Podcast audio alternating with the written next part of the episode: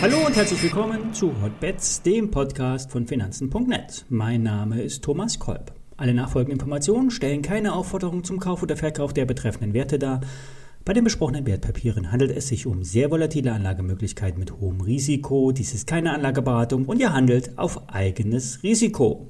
Hotbets wird präsentiert von CEO, dem gebührenfreien Online-Broker von Finanzen.net. Wenn ihr eine Aktie geschenkt haben wollt, dann eröffnet ein Depot bei CEO. Mehr Details unter Finanzen.net slash CEO. Jede Woche Blog. Auch wenn es beim Kurs noch nicht wirklich einen Befreiungsschlag gab, eine Analystenstimme der Bank of America hat ein Achtungszeichen gesetzt. Bevor ich in die Details gehe, hier der obligatorische Hinweis. Ich bin in die Aktie Block investiert und habe daher einen Interessenskonflikt.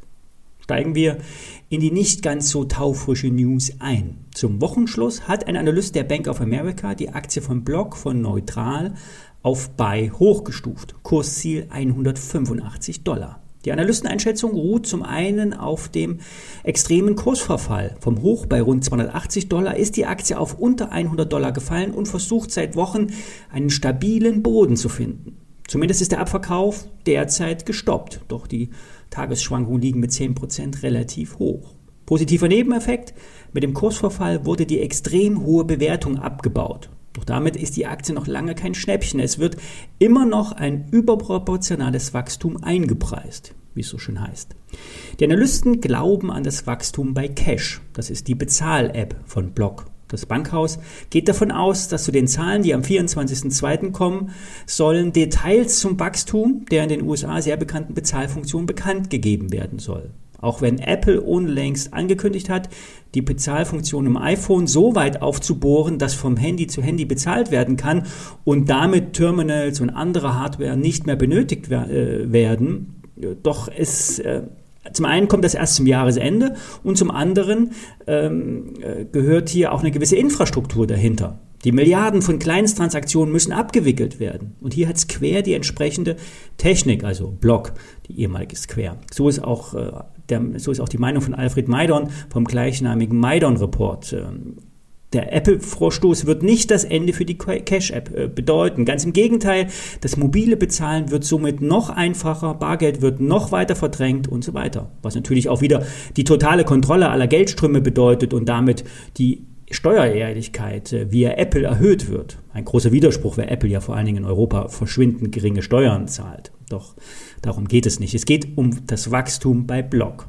Für den Gründer und Guru Jack Dorsey geht es darum, Millionen, wenn nicht von Milliarden von Menschen ein Bankkonto zu ermöglichen. Wer ein internetfähiges Handy hat, kann dann zeitnah Geld versenden, erhalten, sparen, investieren. Vor allen Dingen in der dritten Welt wird derzeit viel Bargeld äh, transferiert zu extrem hohen Gebühren und äh, sehr viele Schichten der Bevölkerung werden von den Vorzügen der Geldströme derzeit ausgeschlossen. Gelingt das, äh, gelingen soll das Ganze durch die Blockchain und DeFi-Services. Geld leihen über Kryptowährung, Zinsen bekommen, ja, Zinsen, die soll es wieder geben. Und alles dezentral, ohne Banken, ohne Clearinghäuser, die kontrollieren, blockieren und auch die Hand aufhalten. Klingt alles sehr visionär. Ob sich das in den äh, Zahlen niederschlagen wird, eher nicht. Doch an der Börse wird die Zukunft gehandelt, es werden Stories bewertet und mit höheren Kursen bezahlt. Der Analyst der Bank of America sieht Stand heute 60% Kurspotenzial. Sobald das Management etwas klarere Einblicke in die künftigen Erwartungen bei der Cash-App gewährt hat, könnte die Wall Street ihren Blick auf die Bewertung des Unternehmens anpassen müssen und zu einem Kursaufschlag führen, so der Analyst. An der Börse, da riecht es derzeit nach einer möglichen Erholung bei den Techs, doch vielleicht sind es nicht die PayPal und Co., sondern die Block. Das Risiko ist hoch, doch kalkulierbar. Der Aktionär rät ebenfalls zum Einstieg. Mutige Anleger könnten auf dem Niveau weiterhin aufspringen und auf eine positive Überraschung bei den Zahlen in der kommenden Woche spekulieren, so die Journalisten. Eine, ein vergleichbarer, vergleichsweise äh, enger Stop wird dazu empfohlen, ähm, ist sogar unerlässlich, heißt es weiter. Ich bleibe ebenfalls bei der Square investiert und habe auch meinen Einstiegskurs verbilligt, was man ja eigentlich nicht tun sollte. Doch hier habe ich dem inneren Drang nachgegeben. So, nun mal wieder ein Blick auf einen Nebenwert, SFC Energy. SFC Energy war schon mehrfach Gast bei Hotbeds. Das äh, Spezialunternehmen für den Bau von dezentralen Stromaggregaten hat das beste Geschäftsjahr der Unternehmensgeschichte abgeliefert. Themen wie Brennstoffzelle und Wasserstoff werden bedient und trotzdem steht die Aktie nah am 52-Wochen-Tief.